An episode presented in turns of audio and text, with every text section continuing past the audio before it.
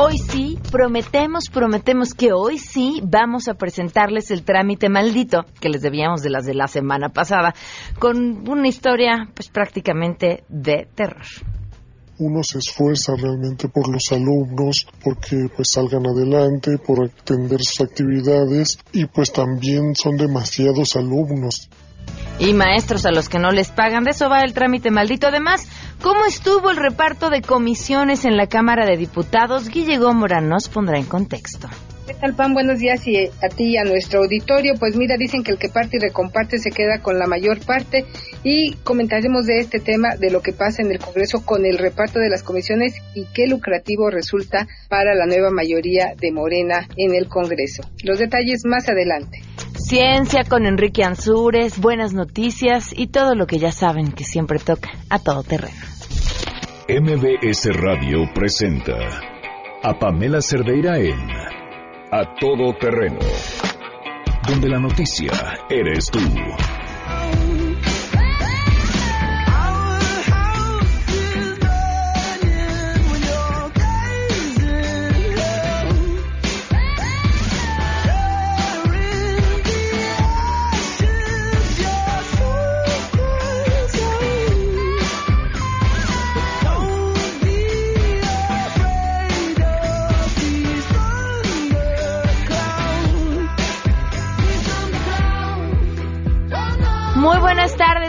Por estar aquí a todo terreno. Soy Pamela Cerdera. La invitación a que nos acompañen hasta la una de la tarde. Tenemos mucho de qué platicar. El teléfono en cabina, si nos quieren llamar y dejar algún comentario, opinión, asunto en el que quizá podamos ayudar, 5166125. En el WhatsApp 5533329585. Saludos, por cierto, a Fabiola, a Víctor, a Félix, a Alan, a Javier, a Rogelio, que desde temprano están escribiendo. Muchísimas gracias. Twitter, Facebook e Instagram me encuentran como Pam Cerdera. Estoy atenta también a sus comentarios a través de las diferentes redes sociales. ¿Qué sucedió en Puebla? El proceso electoral que tan pacíficamente se dio en pareciera todo el país y con la transición que hemos visto, yo diría, y lo dije en ese momento, pareciera como cuchillo en mantequilla, y mantequilla no salía del refri, ¿no? Esta que lleva ya unas cuantas horitas a, la interperie. Pero no fue así la historia mm, de Puebla.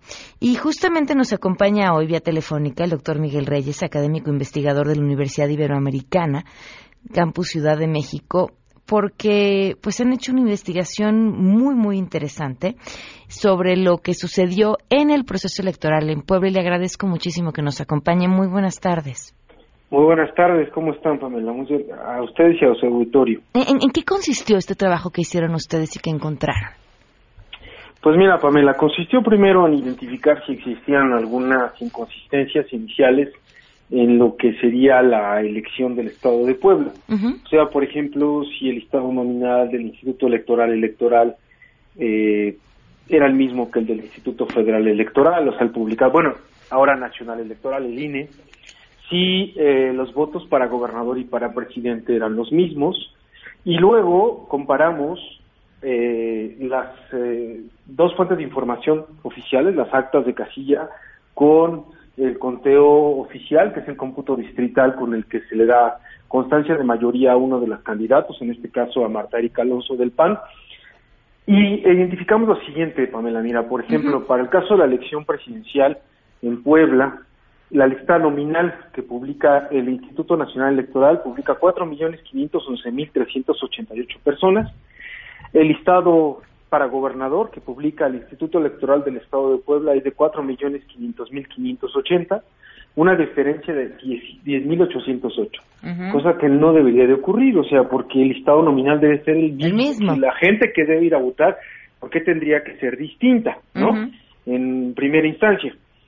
Esa es la primera. La segunda, la votación para presidente en el estado de Puebla fue de 3.082.787 personas y eh, para gobernador de tres millones dieciocho mil nueve personas, una diferencia de sesenta y cuatro mil ciento dieciocho votos. O sea, los diez mil que tenías de diferencia de lista nominal donde todavía no votaban, se hacen 64.118 cuando ya votan.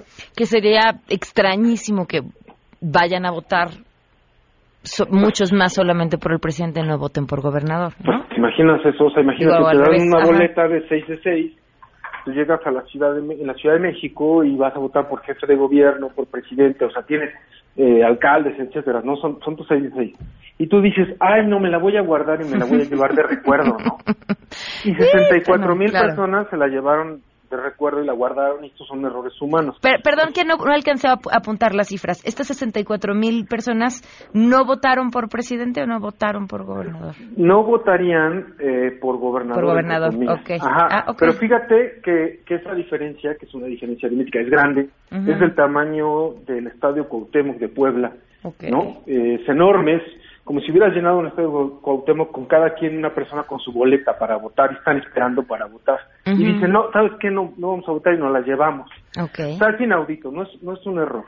Y esto no lo va a resolver el cómputo casilla por casilla que se está haciendo a partir del día de hoy, porque estos son diferenciales que no se van a mostrar en las casillas, que ya se mostraron como tal. Claro.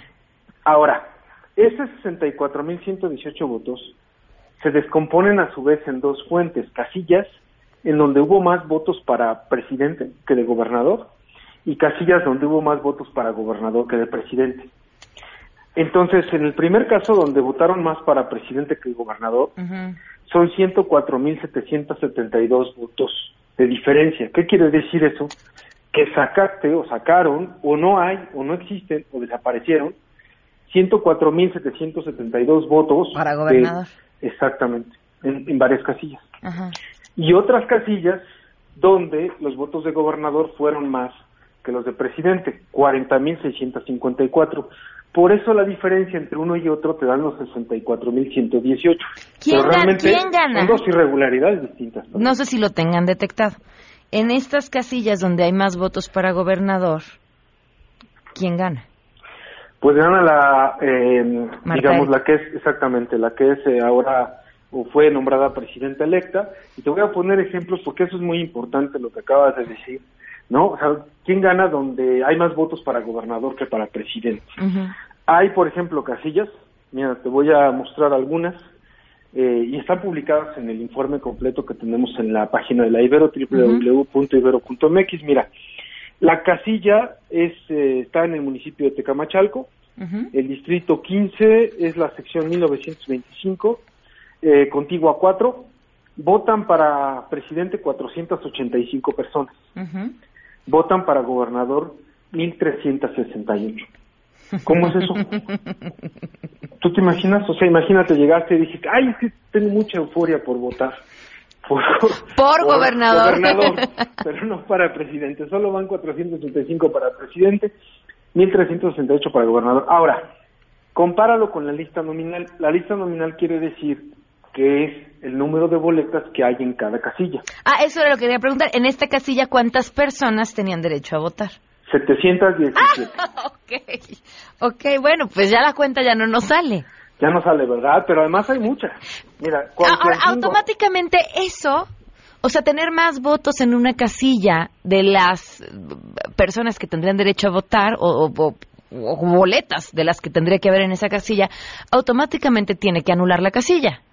Claro, por supuesto, y sin embargo sale en el conteo distrital donde con el que se le valida la, o sea, la constancia de mayoría a esta persona, en sí, a la candidata del PAN. Ok. Sea quien sea, ¿no? O sea, digamos, lo importante es que debe haber un principio de certeza. Entonces, bueno. tú tienes aquí esta y tienes, eh, o sea, te incluso en la zona metropolitana de Puebla, mira, el distrito 11, zona metropolitana de Puebla, sección 1396, contiguo a 4. Votaron para eh, presidente 409 y votaron para gobernador 999. Y la lista nominal es, de 663. Ah, okay. O sea, por encima del listado nominal, por encima, aquí por eso es que hubo, o sea, cuando empezamos a notar esos patrones de diferencia de votación entre presidente y gobernador, ¿no? Es que hubo casillas donde había más votos de gobernador que de presidente porque pasó esto que te estoy mostrando. Ahora, eh, me decías, esto no va a aparecer, o, estas diferencias que nosotros hemos encontrado no harán nada a la hora de que se abran eh, las urnas y se vuelvan a contar los votos, que sí. Unas, unas sí y otras no, eh, las la diferencia entre votos de presidente y gobernador no, porque solamente vas a abrir casillas y vas a recontar votos, ¿no? Eh, y en todo caso la votación final que saques de ahí podrá decirte si efectivamente esos votos finales de gobernador se acercan a los de presidente o son iguales, que en teoría tendrían que ser iguales. Los mismos. Este, pero habría que ver, decir, me parece que eso no va a modificarse. Lo que pudiera modificarse es darnos un, eh, un tercer escenario o refrendar lo que aparecía en el acta. Fíjate que nosotros, cuando identificábamos este tipo de cosas, como esos dos ejemplos que te mostré, de la casilla de Tecamachalco y la del Estado de Puebla, la ciudad de Puebla, el distrito 11, nos íbamos al acta original. Por eso es que nos fuimos a las actas originales. Porque entonces bajábamos de la misma base de datos del Instituto Electoral las, las actas, checábamos estos datos y resultaba que no eran estos que estaban acá.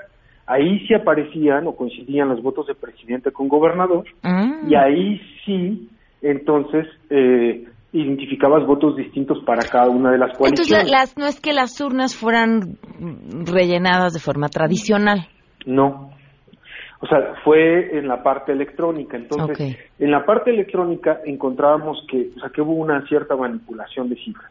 Cuando ves entonces las actas, sí veías que había, ¿no? Eh, una cifra distinta. Ahora, ¿qué problema encontramos? Que sí había actas donde sumaban mal, se sumaban mal los votos y no los corrigió la autoridad electoral, que es una responsabilidad de ellos. Había actas que se habían sumado correctamente y eh, en lugar de haberlas puesto como, digamos, eh, debería de ser, no las ponen así y las ponen eh, con otra cifra que pone la autoridad electoral. Entonces, ¿qué te puede salir ahorita en este conteo? Te puede salir que cuando cuentes los votos nuevamente coincide con el acta original, ¿ves? Pero puede salir una tercera cifra, que no coincide con el acta original, que no coincide con el conteo que dio el Instituto Electoral y que ese es otro resultado. Ahora, eso significaría, ¿no? O podría significar varias cosas, porque una de ellas puede ser que el proceso de certeza, aunque ya lo volviste a contar, pues ya se perdió. Claro. ¿No? ¿Por qué se perdió? Mira, porque... Ya tienes tres opciones. Claro, ¿cómo puedes tener tres opciones? Te diría un abogado, pero esta es la que vale. Bueno, sí, pero eso es como, hiciste un examen y entonces, mira, te puse esta. Oiga, e, es que esta es la que vale, ¿no? Porque esta se la taché y le puse esta aquí abajo y la volví a tachar, pero esta tercera es la que vale. Óyeme, yo creo que se trata de respetar voluntad popular. La primera es la que tiene que valer. O sea, no tendría por qué haber un problema de este tipo si la autoridad electoral hubiera hecho bien su trabajo y hubiera contado bien los votos y se hubiera respetado todo el procedimiento. Ahora, esa autoridad electoral es la que cuidó los paquetes electorales ahorita. Claro. Uy. Entonces, ¿qué certeza tienes de que esos paquetes electorales donde se están recontando los votos, pues no haya sido de alguna manera manoseado o manipulada? Va a salir, porque si te sale un tercer resultado, ¿no? Porque si se manipularon los, los eh, digamos, eh, los paquetes electorales, te tiene que salir un tercer resultado. Pues la, la única certeza aquí sería reponer la elección hacer la elección. Yo creo que yo te lo digo como ciudadano, yo, a mí me parece que eso es lo más adecuado, es decir, si hay tantas dudas, ¿no? Sobre el proceso antes, durante y después de la elección, me parece que lo más adecuado es que se reponga y aquellos que sienten que triunfaron, si la ciudadanía votó por ellos, volver a votar. pues va a volver a votar por ellos y van a volver a ganar. O sea, ¿a qué le tienes miedo, no? Pues ahí está la página, en la página de Ibero pueden encontrar toda la investigación, ¿verdad? En la página de la Ibero pueden encontrar toda la investigación en la www.ibero.mx. Ahí puede consultar a la gente. Hay dos notas, una donde aparece esto que estoy comentando de el diferencial, bueno, un 12% de, de muestra, donde 9 de cada 10 no coincidían, y hay otra donde se descompone por distritos, o sea, mostramos los datos de los 26 distritos de Puebla y las inconsistencias entre actas oficiales y conteo distrital distrito por distrito. Perfecto. Pues muchas gracias por habernos tomado la llamada.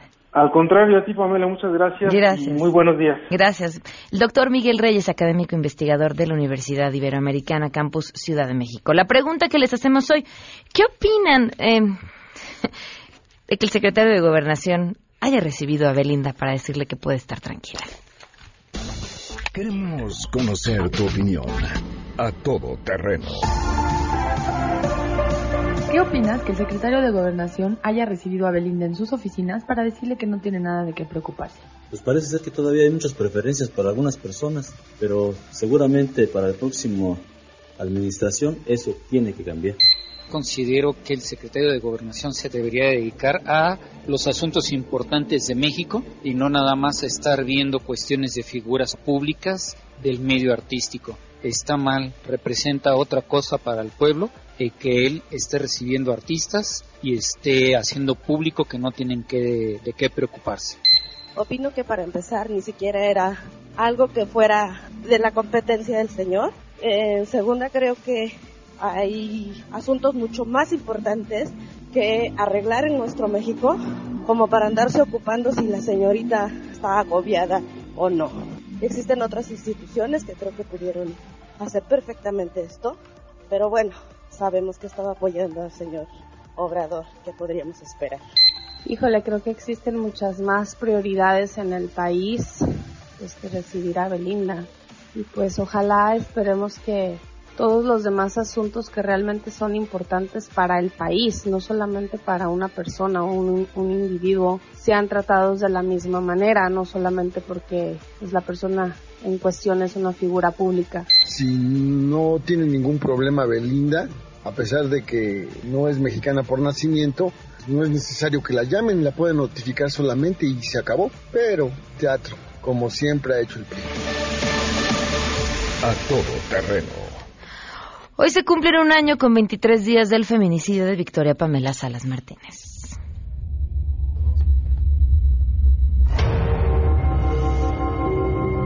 La secretaria dijo que no, que efectivamente ese papel no, no se había levantado. Una denuncia ese día y que ella estuvo de guardia y que le dijeron los policiales, bueno, entonces, ¿por qué aparece tu nombre acá? Dice, sí, está mi nombre, pero no está mi firma.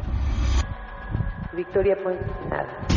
Sobre parte de la historia del feminicidio de, de, Victoria Pamela Salas Martínez la pueden encontrar en mi columna esta semana en La Silla Rota, eh, le he titulado La ficha roja que nunca existió y justamente hablo no solamente de pues de lo que no se ha hecho en la procuraduría, sino de mm, lo que todo indica las mentiras que se han dicho alrededor de este caso, institucionalmente, por cierto. Tenemos buenas noticias.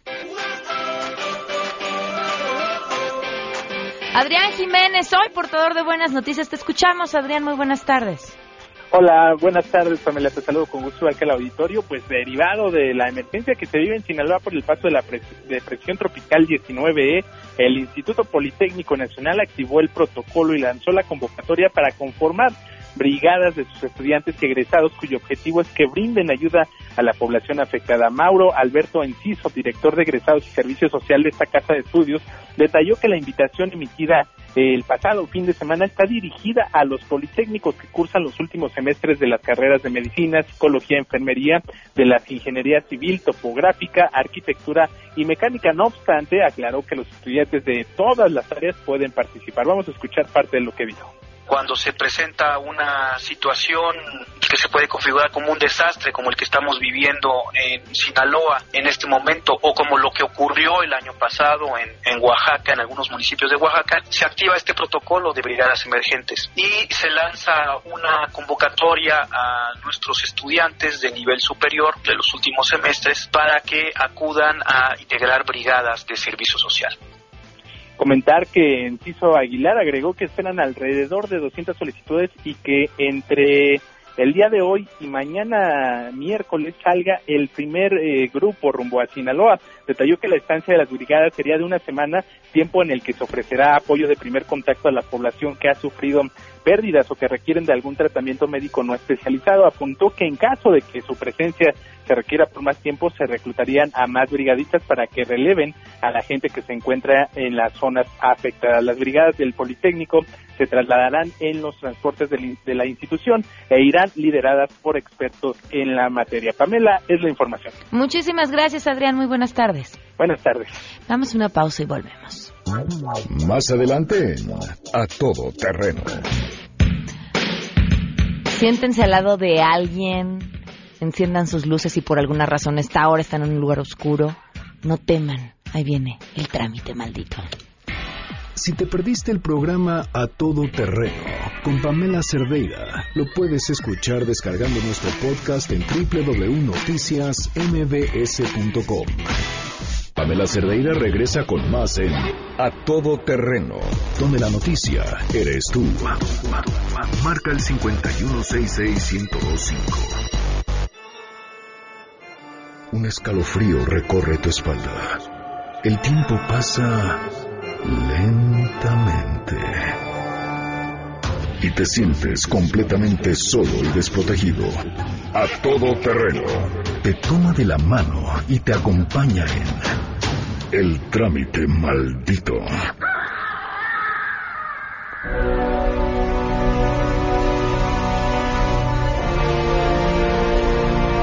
En el siguiente trámite maldito decidimos omitir los nombres e identidades reales de los protagonistas, pues resulta ser que sus empleadores los hicieron firmar un contrato leonino donde les prohíben quejarse y por denunciar los podrían correr.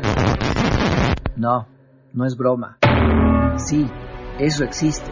Lo peor, son empleados del gobierno federal y lo más grave es que son maestros de la Secretaría de Educación Pública. Pues sí considero que este trámite, pues sí es, es maldito porque uno se esfuerza realmente por los alumnos, porque pues salgan adelante, por atender sus actividades y pues también son demasiados alumnos, se quita tiempo el atenderles en la plataforma.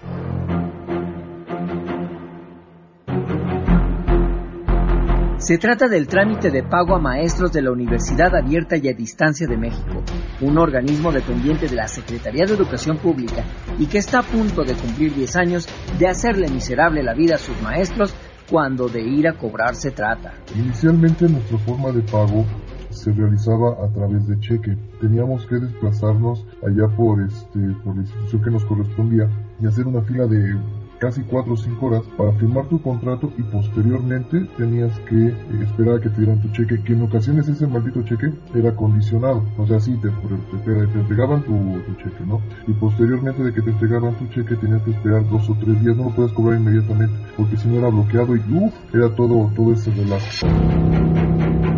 Pocos trabajos como este en el que primero tienes que esperar a ver si tienes la suerte de ser contratado y luego tendrás que trabajar al menos durante tres meses para que al final comience un trámite para recibir la remuneración adecuada. Sí, cuando acaba el bloque un poco antes, te mandan tu contrato, que es lo que tienes que firmar. En mi caso, como soy foráneo, pues ese contrato yo tengo que enviarlo. El contrato te lo mandan por correo electrónico y yo tengo que enviarlo pues por paquetería hasta las oficinas de la universidad y eso cuenta, eso es por mi cuenta. No es económico, son como 300 pesos desde donde yo vivo hasta la Ciudad de México, es lo que me cobra la paquetería. Y eso pues ya está, ya me está mermando también pues lo poco que nos pagan, que ya por sí es cada vez menos y menos y menos. El salario ha ido disminuyendo desde el 2015 que yo entré hasta acá ha ido disminuyendo pues aproximadamente un, 20%.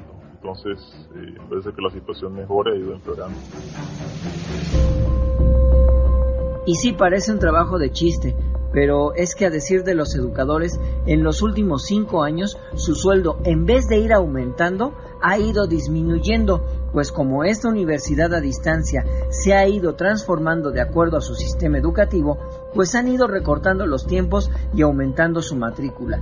Entonces, maestros que atendían a 50 alumnos dicen que hoy atienden hasta 130 y por menos sueldo el proceso de pago pues es muy desagradable porque las personas de recursos humanos pues son muy demasiado inflexibles en el sentido de que si uno llega 10 minutos tarde, la persona ya no te atiende y tu pago se puede atrasar mucho más tiempo de eso de, ese, de esos dos meses, tres meses se puede tardar más. Incluso he oído de compañeros que tardan en cobrar hasta un año cuando llega a ocurrir esto. Y algunos de los profesores nos han dejado hasta casi un año sin darnos, entonces eso nos ha afectado mucho en nuestra economía.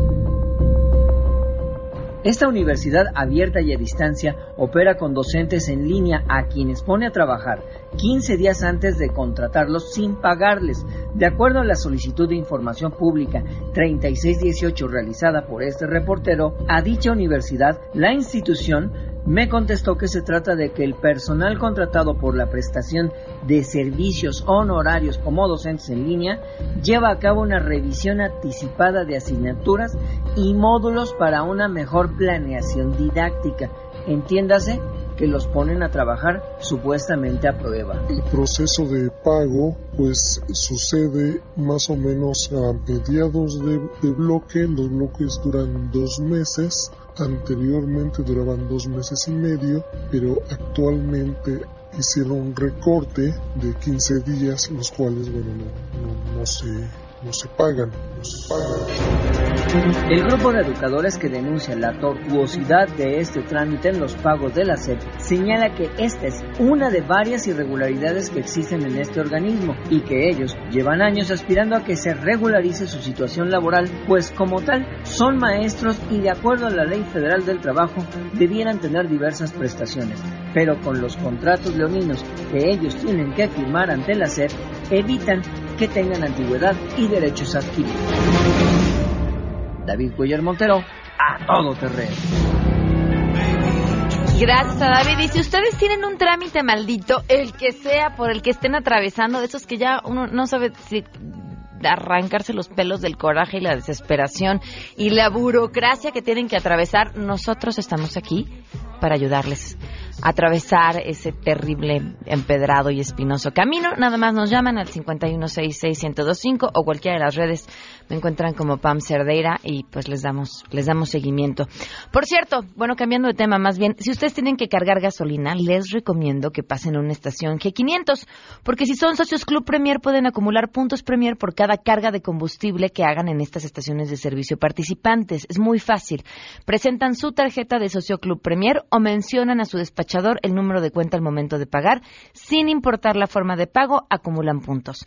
Lo mejor es que los puntos Premier acumulados pueden cambiarlos en compras diarias, artículos de la tienda en línea, vuelos, estancias en hoteles y muchísimas recompensas más. Son más de 90 empresas afiliadas, así que definitivamente tienen de dónde elegir. Y si aún no son socios, pueden solicitar su tarjeta de socio, ya sea en las estaciones G500 participantes. Recuerden que estas tarjetas no están personalizadas, así que deben seguir las instrucciones para actualizar sus datos y también tienen la opción de inscribirse gratis en clubpremier.com diagonal G500 o a través de la app pueden acumular puntos Premier por sus cargas de combustible y obtener recompensas únicas. Con la tecnología G-Boost de G500 y Club Premier pueden llegar más lejos. Vamos a una pausa y volvemos.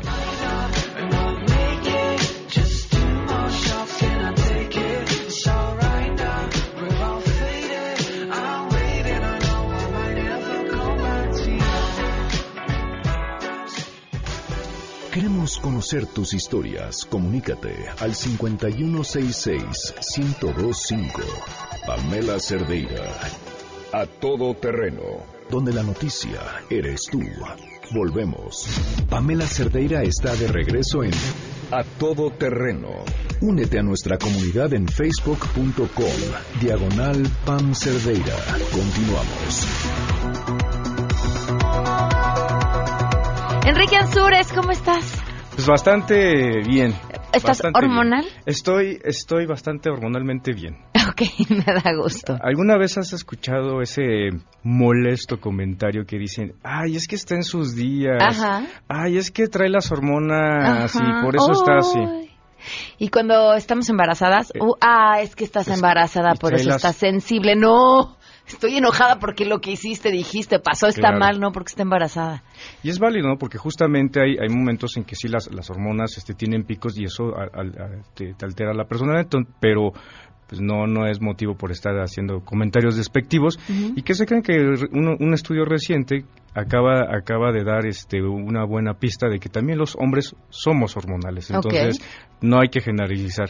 Y justamente habla este estudio en que la testosterona, la testosterona inhibe justamente la zona del cerebro en que nos da este, este razonamiento o sea, lo que nos da el, buen juicio, vamos a verlo de ese, motivo. Entonces, está bastante interesante el estudio porque la testosterona la están aplicando mucho este, de una manera, eh, se abusa, se abusa de ella, justamente porque la, eh, cuando tú tienes un, un, bajón de testosterona, pues sientes cansancio, entonces se están, se están medicando este, testosterona a los hombres pues, para sentirse con más ganas, para eh, sentir más lívido, etcétera, ¿no?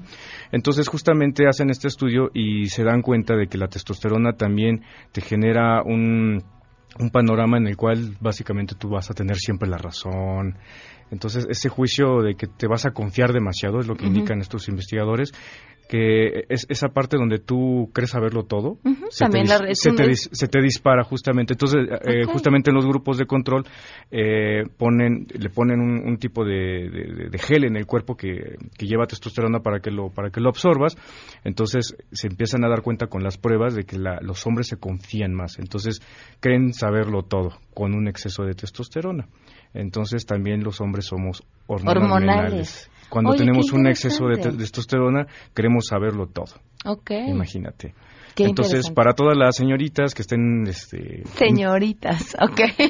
Y no tan señoritas, eh, estén interesadas, justamente eh, como la ciencia explica, que también nosotros los hombres somos hormonales. Este, les dejo mi, este, mi artículo ahí en, mi cuenta de Twitter, arroba Enrique Ansures. Muy bien, qué, qué dato tan interesante. Muchísimas gracias, Enrique. Son las 12, eh, es que 12 con 41.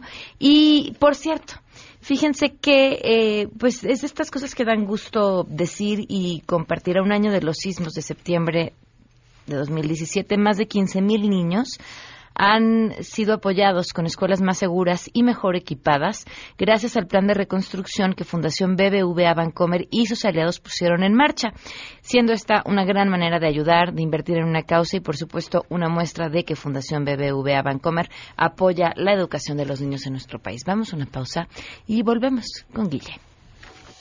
Si tienes un caso para compartir, escribe a todoterreno.mbs.com. Pamela Cerdeira es a todo terreno. En un momento continuamos. Estamos de regreso. Síguenos en Twitter, arroba Pam Cerdeira, todo terreno, donde la noticia eres tú. Continuamos. En contexto. En contexto. Periodismo de opinión con Guillermina Gómola. A todo terreno. Continuamos a todo terreno. Guille, bienvenida, ¿cómo estás? Gracias, Pam. Buenas tardes a ti y a nuestro auditorio. Pues voy a platicar sobre los nuevos usos y costumbres del Congreso o de la política en general, ¿no? Porque eh, no perdamos de vista que el tsunami de Morena, pues vino a cambiar el mapa político de nuestro país. Ganaron cinco de las nueve gubernaturas que estuvieron en juego.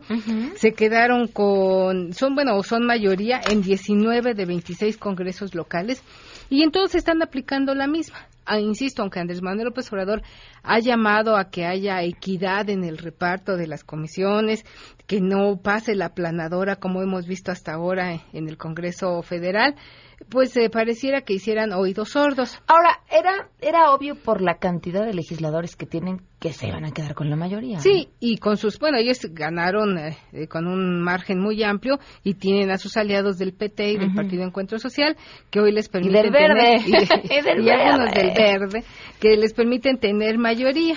Y bueno, quisiera tener aquí unos datos para documentar lo que estoy comentando sobre el reparto de las comisiones y esta tan llevada y traída austeridad republicana que no es tal, fíjate. Porque en el Senado, donde todavía no acaban de ponerse de acuerdo los eh, diputados, perdón, los, senadores, de cuánto se van a repartir las comisiones, cómo se las van a repartir, ya hay un dato preliminar de que primero las eh, disminuyeron, pasaron de 64 a 42 y de estas 42 Morena aplicando su mayoría se quedaría con 20. Okay. ¿Cuánto les tocaría? No hay que perder de vista que estas comisiones también les representa dinero, a los senadores. que de hecho dicen que ahí está la bolsa interesante. Exactamente. Bueno, hay tres bolsas. Primero, la de su salario. Hoy un senador, de acuerdo a esta austeridad republicana, pasó de ganar 128 mil pesos a 105 mil. Pero si uno de estos senadores de Morena eh, llega a ser presidente de una de estas 20 comisiones, le van a tocar otros 100 mil pesitos más. Por presidir la comisión. Solo por presidir la comisión le van a dar 100 mil pesitos. ¿Pero cómo? Entonces ya van a ganar más que el presidente. Exactamente. Estarían ganando 205 mil pesos. Ok por comisiones. Luego, por fracción, por bancada, les toca también un dinero extra que se reparten entre los senadores que integran esa bancada. O sea, estarían teniendo una tercera entrada de dinero. Luego, ellos tienen una asignatura, una asignación, perdón, de dinero también como para sus gastos de representación del Estado por el que están acá en el Congreso Federal.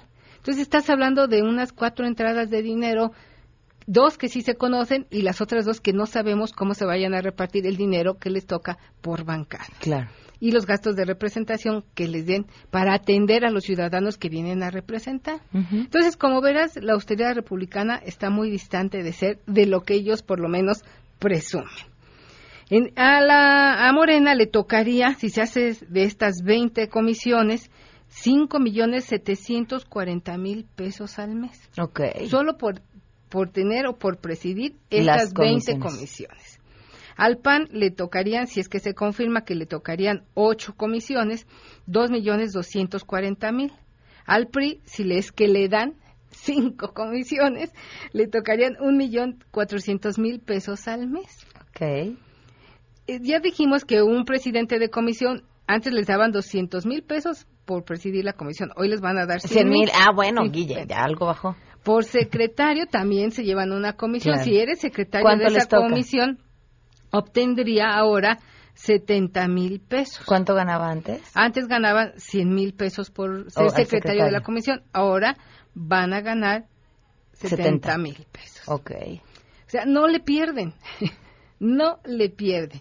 Y lo mismo que sucede en el Senado se replicará en diputados, donde hoy cada diputado, de acuerdo a la austeridad y a la reducción de salarios que se hicieron, van a ganar 91.508 pesos. Más, Pero si a este diputado preside una comisión, pues también le van a dar sus 100 mil pesos. O quizá menos, según los acuerdos a los que lleguen. Entonces, como verán... ¿Y, cómo viste el reparto de las comisiones? Me parece que volvieron a pasar la planadora la, volvieron a aplicar porque ellos insisten en que pues ellos son mayoría y se van a quedar con las comisiones además más importantes.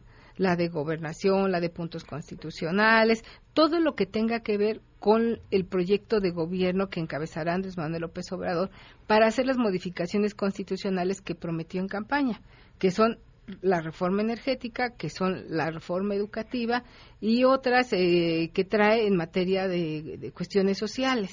Ha despertado mucha inconformidad que al Partido Encuentro Social le dieran la de cultura y la de salud.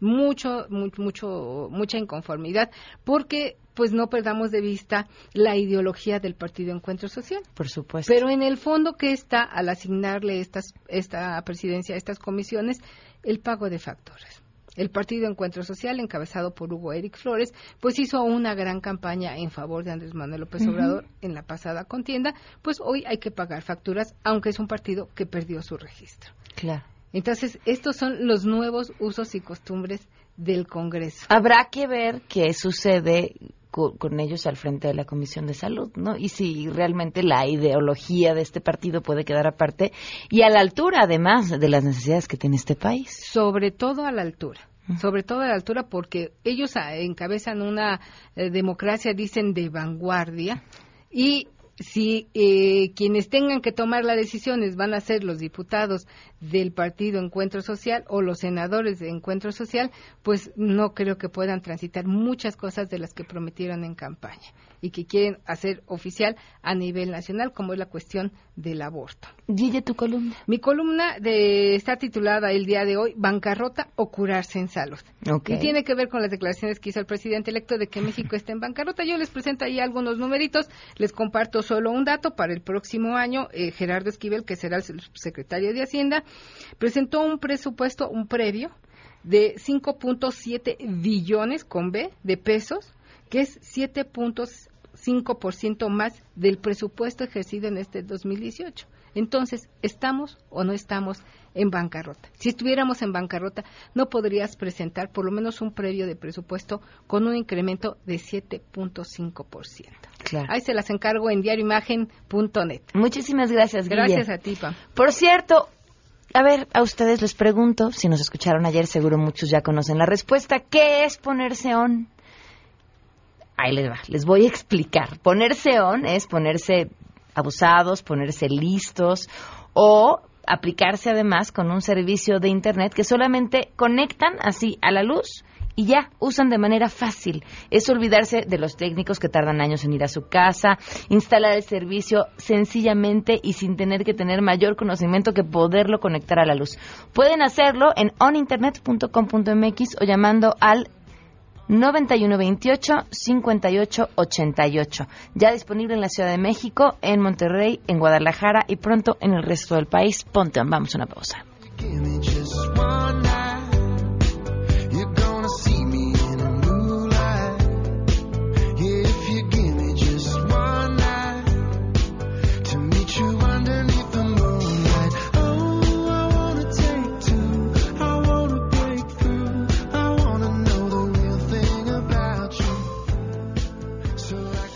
Si tienes un caso para compartir, escribe a todoterreno.mbs.com. Pamela Cerdeira es a todoterreno. En un momento continuamos. Pamela Cerdeira está de regreso en A Todo Terreno. Únete a nuestra comunidad en facebook.com. Diagonal Pam Cerdeira. Continuamos. Son las 12.56. Gracias por sus comentarios y gracias por habernos escrito a través de las distintas redes sociales. Ya para terminar, si alguno de ustedes alguna vez ha soñado con ser locutor o locutora y participar en un programa de radio en vivo, esta es su oportunidad pueden entrar al curso de capacitación que se imparte en el Centro de Capacitación MBS, el número 5681-2087 y pueden visitar la página www.centrombs.com y no quedarse fuera.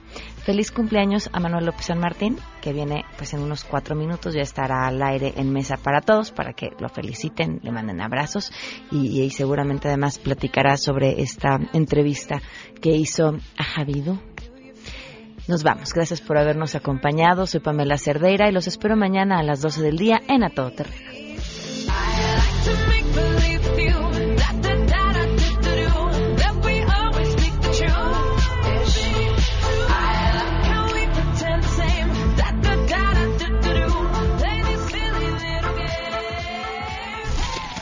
MBS Radio presentó a Pamela Cerdeira en A Todo Terreno.